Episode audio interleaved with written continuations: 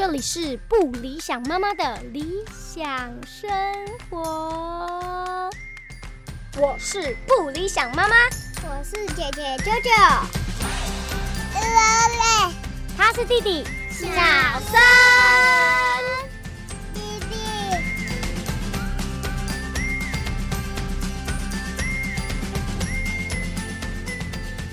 欢迎收听今天的不理想妈妈的理想生活，我是不理想妈妈本人。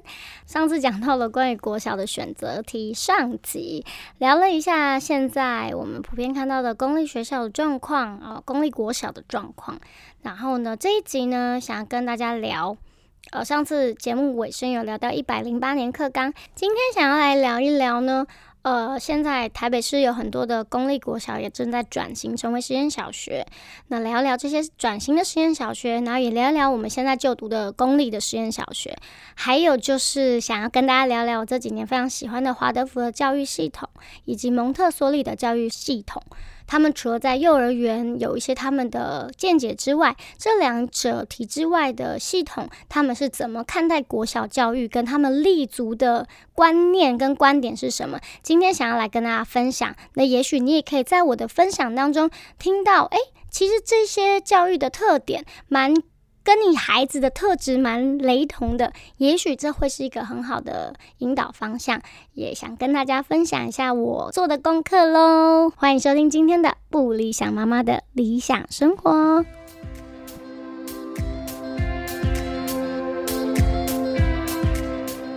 嗯，现在台北市一共有八所的转型的实验国小。那其实，嗯，转型的实验国小基本上就是它都从小学校开始，有的是从山山边比较可能班级数不多的国小开始做转型。那所谓的转型呢，就是可能会找一些对教育比较有想法的校长一起来。跟动这个学校的课表，我觉得好像大部分都是从课表开始做跟动，可能是学科没有这么多，那多了，比如说他在山上，那他就有很多自然教育，多了两三堂的自然教育的课程这样子，那或者是他靠近，嗯。他可能是在客家的园区，我是乱举例的。比如说，这个实验小学是在客家的一个村落里，那他就会带入很多客家当地的文化的教育。所以，其实台北市，据我所知，对不起啊，我本人是天龙国的，所以 只能讲一下天龙国的状况。呃，就是说，台北市目前的转型的实验小学呢，大部分都是有个主题是跟主轴的，比如说自然教育或者是文化教育这样子，或科学教育。那他们就会就像我刚刚讲的，像一百零八年课纲这样的操作模式，就是让呃原本的排课的架构做一些更动，让他们有更自由的呃学校的老师或校长这样的主体，他们有更多的排课自由的权利。对，所以因为其实大家可能不知道，在法规在教育法规上，其实都是有规定时数的。所以其实，在过去，我们就算校长或教务主任，或者是全校老师有公示想要做一个大变革，其实你是没有办法，因为你是在法规底下。那但是，一百零八年课纲上路之后，其实学校又有更多的自主排课的自主权。所以为什么会说很多家长很困惑，就是这样子？那。既然一百零八年课纲已经上路了，为什么还有一些学校转型成实验小学呢？那这之间到底有什么区别呢？其实我觉得区别并不大。但是实验国小它挂名实验国小，它是必须经过一个呃审核期的，所以表示这个学校有提出一个非常完整的呃概念跟所谓转型实验小学的一个计划，所以他们会有可能是三年、五年甚至更长八年的一个计划，会照那个计划走，所以。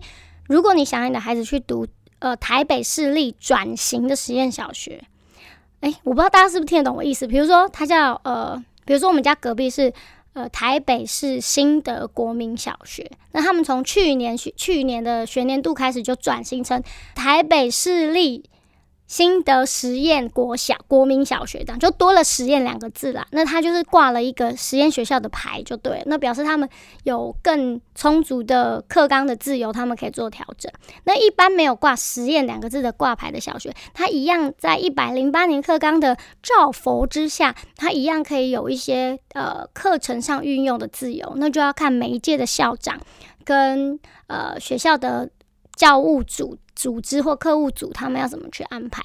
另外，我要跟大家讲一个很有趣的事情，就是，嗯，大家可能不知道校长其实也是四年一任，或者是大家知道，那他是有一个限期的，就是一个校长最久只能留留两任，就是八年。呃，应该我记得是从这几年开始，就是他不不可能有万年校长在公立学校底下，他就是两届两任就要换人或遴选其他的校长。那可是你要知道。老师跟主任们，他们是可以一直待在学校。他只要不要那个申请调校的话，那个主任他可以一直待在那个学校。那至于职务的话，学校有自己的遴选机制啦。对对对。但是我是要讲说，其实校长是学校学校的主理人，但他有时候也会有种是学校过客的感觉。如果他四年之后他就走的话，其实你的孩子都还没念毕业，可能就换了一个校长。那你们还知道一件事吗？就是家长会跟教师会，家长会跟教师会是拥有遴选校长或者是找校长的这样子的空间哦。所以其实你不要小看家长会。好，哎，题外话了，这是我对公立系统的一些内部行政的了解，这样子。好，然后呢，呃，转型的国小。跟一百零八年课纲底下的国小，我相信还是会有落差。那这些资讯大家都可以上网去看一看，比如说他们的课是怎么排的。那其实很多实验小学都转型成就是英文学，就他会写英文实验小学。当然不可能全英文授课啊，你叫那些幼儿园没去英文。幼儿园的小孩怎么办？他不可能是全美语的状况，因为基本上他是国民基本义务教育，所以一定是要大家都听得懂的课。好，所以那个英文全英文可能执行在某一些其他的课上面。呃，我有我表妹，我有个跟我年纪差很多的表妹，她现在正就读那个台北市的英文实验国中，所以我我得跟她讲，有空希望她能够上节目，跟她聊一聊，跟大家聊一聊。他在英文公立的英文实验国中读就读的状况，哈，好，这是题外话。好，那呃，全呃英文教学这件事情呢，它不是只有在英文课上发生。如果你选择的学校是公立英语实验小学的话，好，它还有两种等级。呃，我上次看亲子天下是有介绍，大家也可以去查。那一个等级就是它只在基本的等级，就是它只有在特殊学科的状况之下会讲全英文啊。那另外一种是，呃，他们会有英文的相关学科的课，OK，所以它就会变成门槛比较高一点点，或者是他们有定期的检定。那这就是基本上台北市目前转型的公立国小。会有的几个选项，那大家都可以在上网做功课。现在网络上资讯非常发达。好，那我要说的是，像我就没办法选择这种英文学校，因为我我小孩从国小就从幼儿园就没有补英文。我其实非常反对花钱补英文的妈妈，所以但我女儿现在英文程度就是不是那么的好。对，所以就是这就是有失必有得嘛。因为我本来的 伟大的远景是。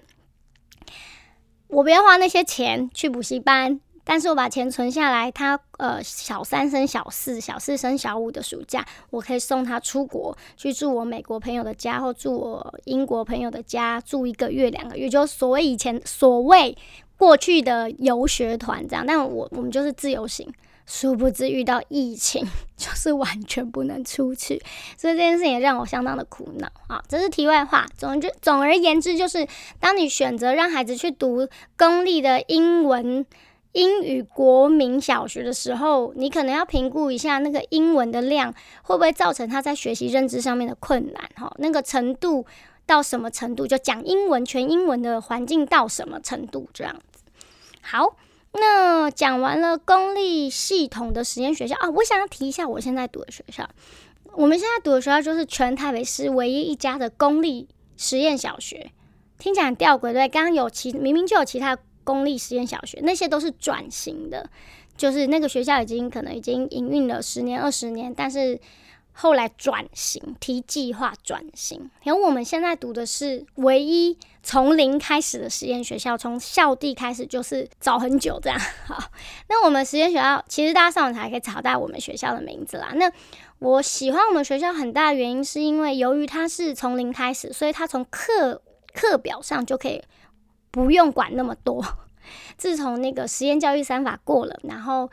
一百零八年课纲上路了，所以其实我们学校在排课上面有非常大的自由性。那大家有兴趣的话，都可以回过头去听呃九九。啾啾姐有上我的特别嘉宾的节目，她我们都有聊到很多学校的事情，欢迎大家收听收听，帮啾啾姐拉一下那个收听数哈。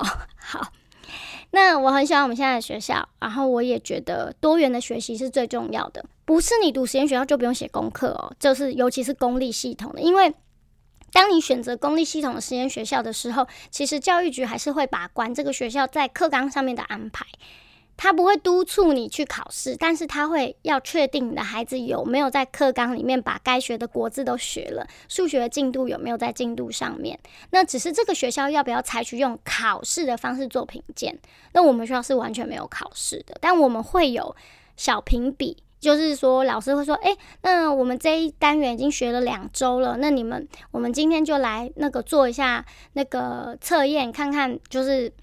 就盲测啦，就是也不会跟你讲说明天要考试，因为这不是考试，老师只是想知道你对这一课理解程度到哪里，这样 OK。所以如果有的人要说我们学校有考试，那那不是。我觉得那不是考试，因为完全没有分数，就是考完老师就是知道你的程度。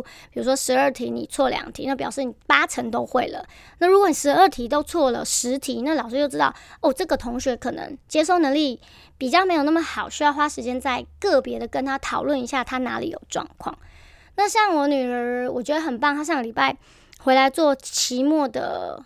订正就把这学期所有数学的学习单的订正全部都订正一遍，然后他说：“老师说不可以，家长不需要再过目了。”他说：“因为老师想要我们交回去，他想要再看，老师想要再看一次，是不是孩子都懂了？那我觉得这很棒，因为通常你交给家长，家长就会把他不会的教到他会，但是他可能不是真的会，所以我觉得这有点类似。其实有些人讲法国教育也是这样，就是小朋友订正的话不要擦掉，他们写错发回来，然后老师说那请你用蓝笔订正。”就是老师不要你把错的擦掉，因为老师想知道你的思路是怎么走的。像我跟我女儿常常在讲订正这件事情，我都说你算一遍给我看，因为我需要知道你的思路往哪边去，我才有办法知道哦，原来你的误解在哪里，或者哦，原来这件事情你是这样理解的。所以其实我跟我女儿常常会沟通到。思思考的路径这件事情，我觉得非常有趣。呃，我觉得他已经上三年级了。这件事情思考的路径并不是一个难以理解的事情，因为其实他们在玩很多，包括手游啊、电动游戏、电动玩具啊，还有一些城市语言的课，它其实就是思考路径的一个视觉化。它就是把思考路径变成了城市代码，或者是变成了一个。呃，运算的过程，所以我觉得思考的路径这件事情，在我们传统的体制内的学习方式比较难看得到，所以我们后来还是很想要试看看实验教育的原因是这样，因为老师会给予空间，让他们去看见他们思考的路径。我今天对于这个除法的问题是什么？为什么我永远忘记把数字往下挪？为什么往永远忘记减掉它？为什么我永远少一个位数？你陪他看，在他订正作业的过程当中，你可以看他的思路是怎么运作的。他有时候可能是跳跃式的，这时候你们就要一起抓回来看发生什么事情。这就是为什么那么多家长很讨厌陪小孩做功课的原因，因为真的很累人。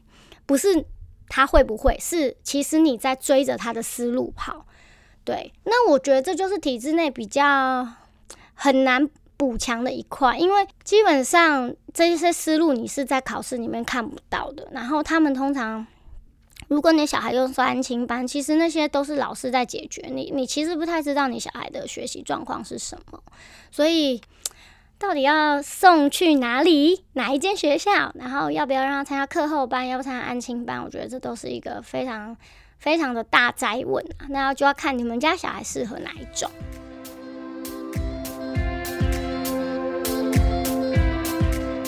好的，现在呢，来跟大家聊聊我说的，除了公立的实验教育体制之外，想跟大家聊聊我就是很向往的华德福的教育系统。那为什么我说我觉得我的女儿很适合华德福，但是没有在最好的时间入学？就是我上一集讲的，一年级其实代表了很多对于价值系统的建立。那我觉得，如果他在一年级甚至幼儿园的时候就进入到华德福的价值系统，我觉得会是很棒的，因为。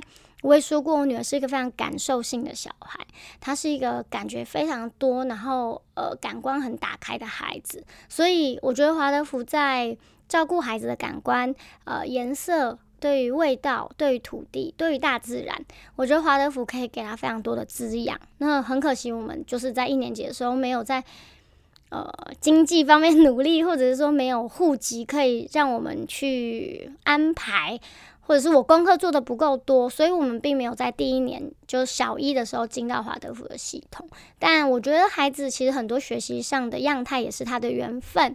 但是我就是想跟他分享，其实华德福。是非常非常在意灵性教育的。如果听众们，你们你天生就对于灵魂，或者是对于一些感受性的东西特别的强烈，而且你也相信，呃，不是眼见为凭的世界的话，我不是什么怪力乱神啊，我是说。人在于思考，还有在于心智上，可以有很多超越物质的能力。当你是相信这些系统的人，我觉得你可能就会想，你会喜欢华德福。那有，当然也有可能你是这样人，你的孩子不是啊，你的孩子可能是一个科学脑，对不对？所以，就我说很辛苦嘛，就是他进一年级之后，你才发现，哦，原来他他的脑跟我的脑不是同一个。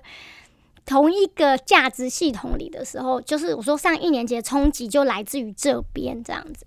那好，今天介绍华德福很简略的介绍，因为华德福它太深奥了，真的不是我这个 这个小嫩嫩可以讲得很清楚的。但我想要讲的是，呃，华德福非常重视的是孩子对于这个世界灵性跟感受上的理解，它非常的抽象，但实际上，呃，如果你是从你的宝宝就出生，你陪他一起长大。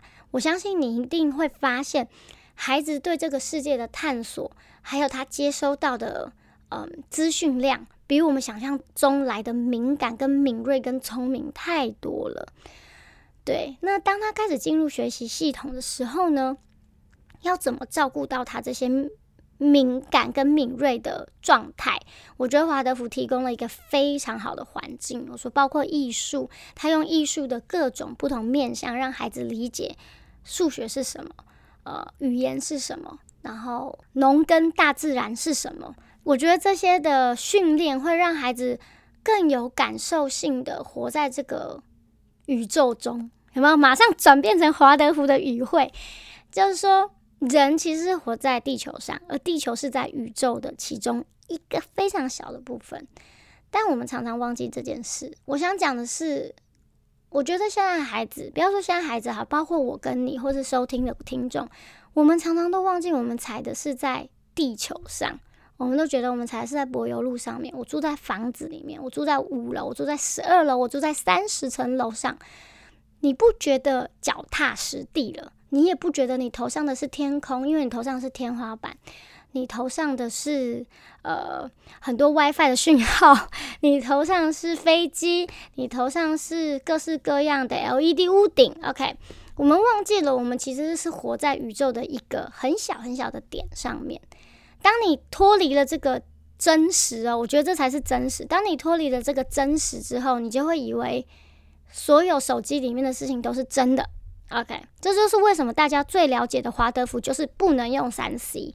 因为就是我刚刚跟我刚刚很大略讲的这些，所以这是很灵性的部分，就是它是用非常感官式的，然后灵魂的，用很浪漫的方式在迎接你孩子学习知识的这条路。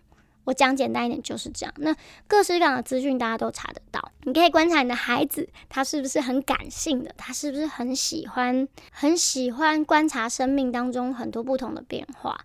然后他很，其实我觉得全部的孩子都蛮适合的，在幼儿阶段。那有有有可能有人不适应，也有啊，也是有很多读一半转学，各式各样都要让孩子自己自己去探索。但我们是他们的爸爸妈妈，我们可以做一个引路人。当我们了解的越多，我们就有更多的选择让他去尝试。那我觉得这就是为什么爸爸妈妈要做功课啊，就是为什么你会点进来听嘛，对不对？我刚才也讲华德福是七年论，就是七年就是。一个人成长的关键期，所以在一年级的时候，他会迎接人生第一次掉牙齿。那也有很多小孩，其实小小呃中班跟大班就掉牙齿。那在华德福系统里面，都是过于早熟的一个象征，就是太多知识性、太知识性或太太呃文明性的东西进到他的灵魂里面，所以他的灵魂不许他的身体要赶快长大，这也是一个论点。那七年是成长论这件事情，也迎接了一年级是非常重要的一个关键。然后大家也可以去查一查，所以我刚刚讲的，包括面对跟权力的之间关系啊，然后同才之间考试的评比的关系，那在华德福里面有完全自己独立的一套系统在教学这个。那我先简介一下，还是简介一下华德福的由来。华德福是一个德国的教育系统，那但是其实呢，华德福是建构在人治学底下。所谓的人治学，就是我们的华德福系统的创始人就是 Ludolf Steiner，他是一个德国人。他是一个从小就有零视力的人，就是他可以看到很多非物质现象的世界。我不是怪力乱神，他后来读书读得很高，然后在很多大学任教。他是一个，他是一个也很追求科学跟医学的人，因为他想要用这些来解开那些他看到可是别人不能理解的世界。所以他，所以他创立了人智学。他是一个非常在乎人的身心灵平衡的一个学派。对啊，是不是很现代人很需要？对，那大家可以上网找一下人智学，或者是鲁道夫史丹纳，然后或是华德福，都可以看到这个系统。那华德福只是人智学的其中一支，人智学的黄金三角就是华德福教育系统，然后人智医学，在德国人智医学也是很大的一宗，它是就是真的是医学，但它是用比较和缓的力量去平复一些身体上面的疾病，它也是关照。人的疾病是身心灵产生的状况，而不是物质上的头痛医头、脚痛医脚这样。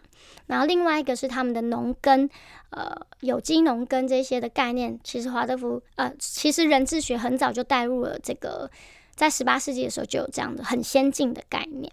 啊，那大家有兴趣都可以查。那当你知道一个这么厉害的人去想象把这三者对地球有利的事情结合在一起，你就知道他是多么的感性又多么的科学。所以我觉得华德福相对而言非常适合艺术性质的家庭啊，或者是孩子非常有感受力的家庭，我觉得都很适合。然后其实他们在三岁之前。还没还不收三岁之前的幼儿园，不像我们很多幼儿园都有收幼幼班嘛。那其实你就可以参加一些共学的团体，在网络上都可以找得到。你可以找你们家那区你方方便带孩子去共学的华德福共学团。你在他进入幼儿园甚至进入国小之前，你就可以去理解华德福是怎么样教育孩子，然后你的孩子适不适合。好，这就是我很简单的介绍一下华德福。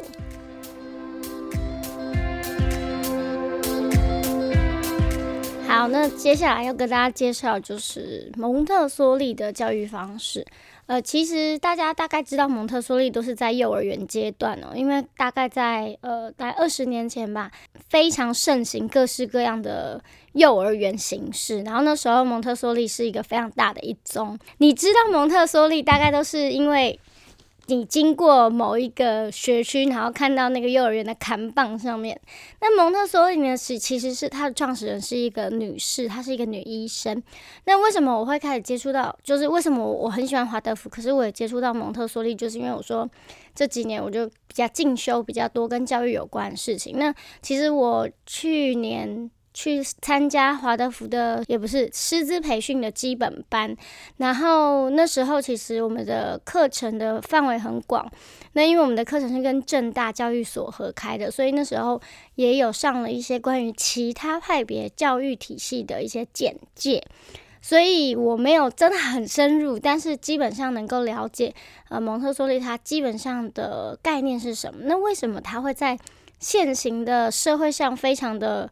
多人推崇，甚至是。到处满街都是蒙特梭利幼儿园。今天就来跟大家讲一下，蒙特梭利也有国小哦。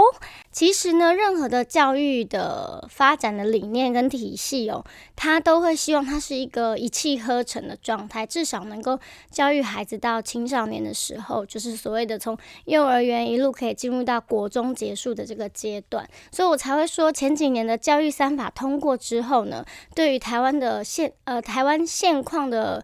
基础教育有非常大的变革，因为变成其实很多人或很多有理念的团体，他可以把它真的实践成一个学校。那这个学校是可以从呃国小到国中，那这个其实国小到国中涵盖人人在成长当中非常重要的一个阶段。那也是为什么我今天特别讲这一集的关系，因为你要想看看。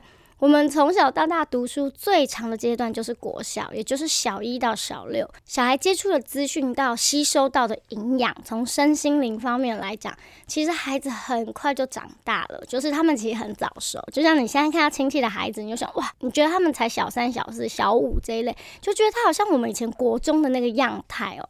所以其实国小他其实从呃小小朋友，也就是。六岁的时候，幼儿园大班结束到一年级，他还是一个很懵懂的孩子。进入到我之前讲的社会化的第一步，一直到小六，他的身体，他他的身体已经准备好要变成一个大人，到一个青少年、青少女的时期哦。其实国小真的是对一个人非常重要的阶段，所以呢。其实，不管是蒙特梭利或是华德福，他们当然都希望他们的教育可以陪着小孩经历这人生当中最早期接受社会化第一步的这个阶段。好，那我们言归正传，就是刚刚介绍了华德福他是怎么看待孩子的成长，还有他的成长七年论。呃，我们现在来讲蒙特梭利，在蒙特梭利女士她的发展。呃，孩子的发展状况之下呢，它是分零到六岁、六到十二岁这样子的概念，所以也可以就是概括所谓的学龄前跟学龄后。那蒙特梭利之所以大家都比较知道，甚至在坊间看到很多蒙特梭利的幼儿园的原因，是因为其实蒙特梭利比华德福更入世一些。呃，因为我刚刚讲华德福有没有一种 宗教感，很像在，我有一种在像布道的感觉，是因为我很喜欢它整个概念跟。呃，关注人的整个身心灵全面的状态。那蒙特梭利呢，他还是比较入世一点，他比较能够接地气啦。简单来讲是这样。那蒙特梭利呢，我觉得是非常符合现代潮流了。就像我刚刚就是这，因为我儿子念的是蒙特梭利的幼儿园，所以他。入学之后我就开始做一些功课，为什么相反呢？不是通常应该先做功课再送他去？就是因为其实我根本没有想要那么早让我的孩子进到幼儿园，但就是因为呃我们家里面我先生工作的关系，我一个人变成在台湾一打二，那就是非常累，所以就很紧急的找了一间在我的 list 里面还算可以，就是我觉得很不就可以接受的幼儿园，先把他送进去，因为还有名额。我就把他送进去了，然后就开始一边做功课。那其实蒙特梭利就像大家知道到处都是，那为什么大家要标榜蒙特梭利呢？是因为蒙特梭利其实非常在意孩子能不能自主。我觉得如果爸爸妈妈很希望培养孩子有责任感，然后非常希望他能够有自主跟独立的能力的话，我觉得蒙特梭利可能会非常贴近你们想要的这种教育逻辑。然后为什么只在为什么我们看到的满街都是蒙特梭利幼儿园呢？却很少听到蒙特梭利国小？那就要回归到一个我们普世价值，就是说台湾的家长对于教育学习这个事情的想法。因为呃，不管是华德福还是蒙特梭利，还是其他的，不管什么种子学校啊，或者是其他更体制外的学校，其实讲求的就是不想要。一堂一堂课这样学科分开来上，其实这些体制外的教育都在讲求融合，在讲求实用性，在讲求我们学的东西就是跟我们生命的经验有关系，或者是我们以后未来在外社会上可以用得到的能力。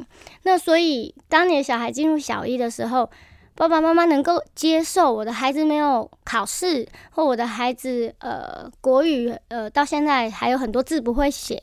但是他对很多事情的概念是融会贯通的吗？这要看家里面怎么去面对这件事情。蒙特梭利的教育有几个重点，一个重点是呃培养孩子的自主能力，让他能够学习自己处理自己的事情。那蒙特梭利里面有一个非常重要的概念，就是工作。呃，他们的教室通常有非常多不同的教具。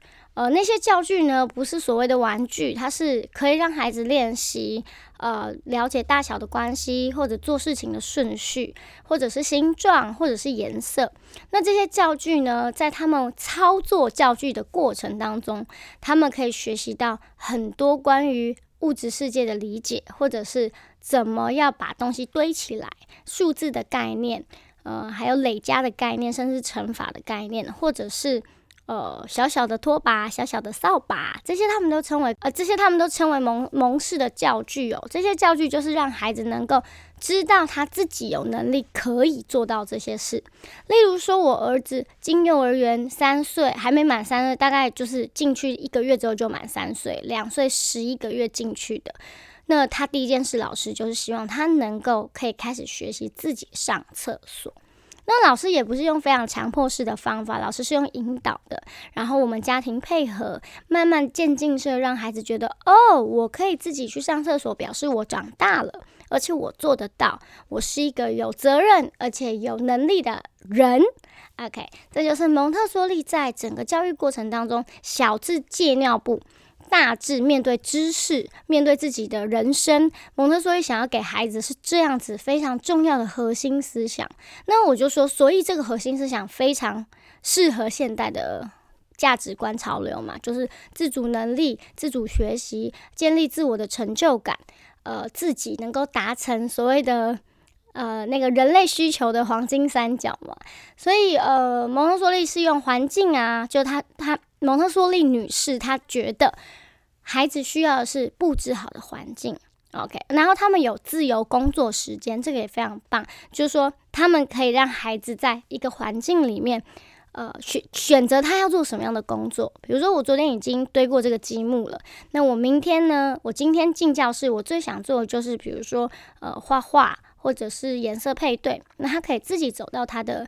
他的层架上去拿他的东西，那我觉得这套系统对于孩子的调理能力、跟分析能力、跟负责任这件事情都是很有帮助的。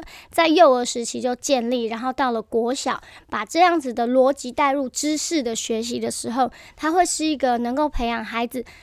持续保持对知识的好奇跟热忱而前进的一个内在状态。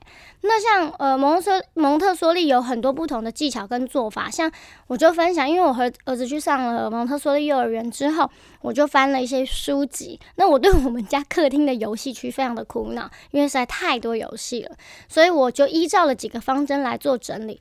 像他们就会建议把玩具分类。然后分在不同的箱子里，然后把箱子放在孩子拿得到的地方，以及在箱子上贴上照片，就孩子可以知道说，哦，这这个箱子里面是放车子的，这个箱子里面是放积木的，这个箱子里面是放画画用具的。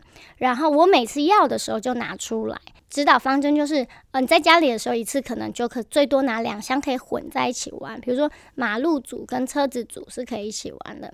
那请交代孩子，玩完一箱一定要放回去才可以拿下一箱。所以不是不能玩，他有自由的游戏时间，但是他遵守在某一个规范底下，有没有？就很符合我们现世这个社会需要。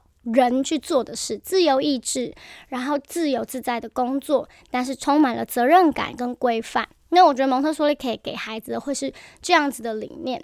那上了国小呢？因为因为其实我身边其实没有人念蒙特梭利的国小，那我也翻了书，我也发现我儿子蛮适合蒙特梭利，因为他是一个好奇心非常旺盛的男小男孩。然后呢，他其实对于自己能够达成某些事情非常有成就感，他会愿意为此而做。就并不是用这个东西去勒索他，而是让他知道他的能力是可以达到那里。当他达到的时候，他会非常有成就感。其实学习知识应该要是这样，不是说我考了一百分，这个题目我做了十次，然后考期中考时候考了一百分，那个一百分到底到到底代表什么？其实你并不知道，是代表他呃已经背起来这些题目了吗？还是他很熟练这当中的过程运算过程？还是其实他觉得他是一个有用的人，因为他可以运用这些知识而达成某一个目标。那我觉得分数的分数的价值体系很容易让孩子误会某些事情啦。就是说我刚刚讲的，我们其实并不觉得孩子是在体制内呢，因为他运用了这些技能而达成了某个目标，那个目标叫做一百分。我觉得引导孩子这个的思考并不是那么的。准确，所以我才说为什么我一直在做这些体制外教育的功课，因为我觉得非常感兴趣，到底别的呃教育家是怎么去想象教育这件事。好，那回到蒙特梭利，我刚刚讲了，他培养孩子是自主的，然后有责任感的，有成就感的，然后可以让孩子持续燃烧那个了解知识的动力。因为我就是我身边其实没有那么多人读的蒙特梭利国小，所以我翻了一本书，那大家也可以去参考，我会放在粉砖上面，大家都可以去查。那那本书是呃台北的一个蒙特梭利国小的创始人写的，他介绍了很多关于国小里面怎么操作蒙特梭蒙氏的这个概念，大家都可以去看。那网上资讯也非常多，主要今天就大家跟大家分享说。体制外的选择，那这些选择哪一些适合你的孩子？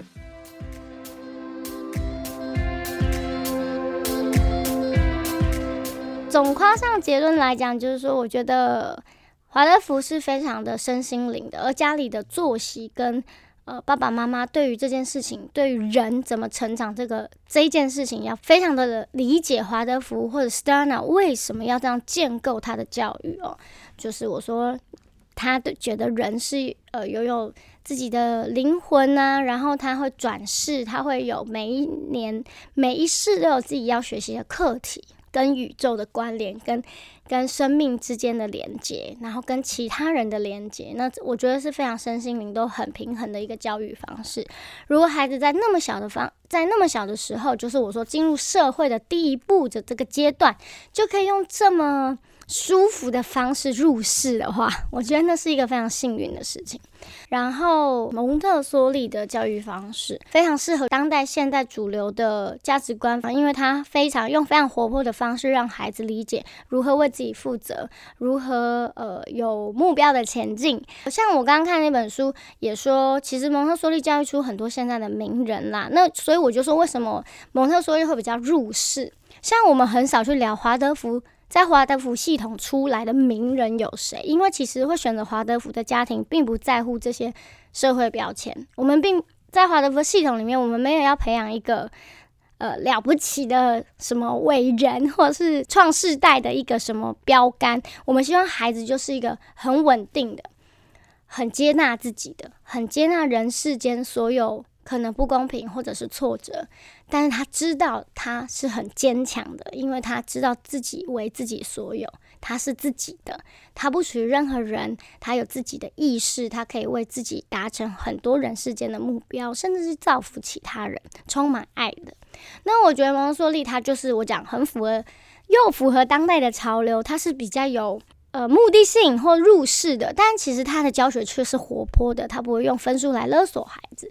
所以像我我刚刚理解的蒙特梭利的名人有很多，有像是维基百科的创办人啊，哈，然后像 Amazon 的创办人贝佐斯也是蒙特梭利出来的，他甚至后来投入了很多钱在蒙特梭利的一个特别的教育，为了贫穷的孩子。所以一个就是比较入世的，一个是比较出世的。那我觉得当然就要看你孩子的特质，你觉得你孩子适合哪一种教育？他在哪一个系统当中他会觉得比较舒服？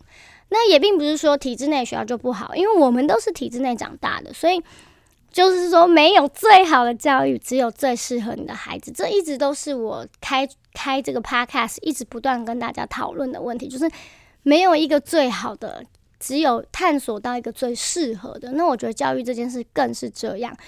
只是因为小学真的很关键，所以你会希望在他踏入这个社会的第一步，在面对权威、权威价值系统的时候，在面对贫贱价值系统，在面对有价知识的系统的时候，他是用一种很舒服的方式进入这个系统，而不是在挫折当中度过他的社会化的第一步。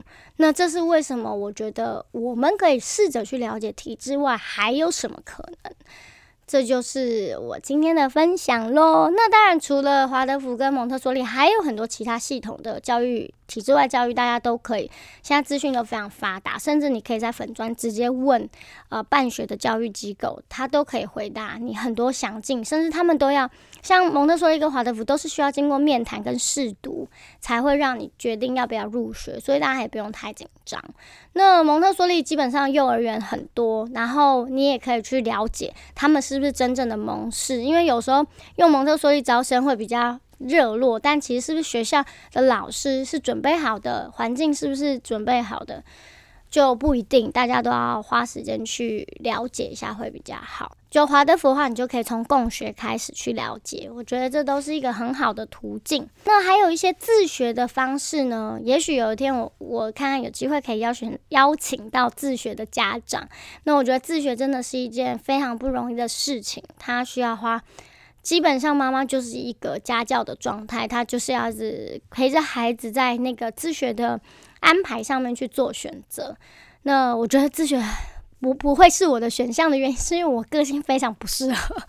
就算我可以对这些教育侃侃而谈，但是当就我我相信点开这一集的爸爸妈妈应该也是，就是你自己有教孩子，你可以理解，很多时候其实。我们要站在教育者的角度，就是教当老师的时候，其实并没有那么容易去区分孩子对你的立场是什么。所以我觉得，哇，我觉得超级佩服自学的家庭，对，因为那一条线非常难拿捏。妈妈一定要是一个非常稳定的人，像我这么情绪化，就是非常不适合。好。那今天就介绍两种体制外比较大的体系，希望对正在犹豫孩子要进入国小，然后要不要 签学籍这件事情的家长呢，可以有一些帮助。谢谢大家今天收听不理想妈妈的理想生活，我们下次见喽，拜拜。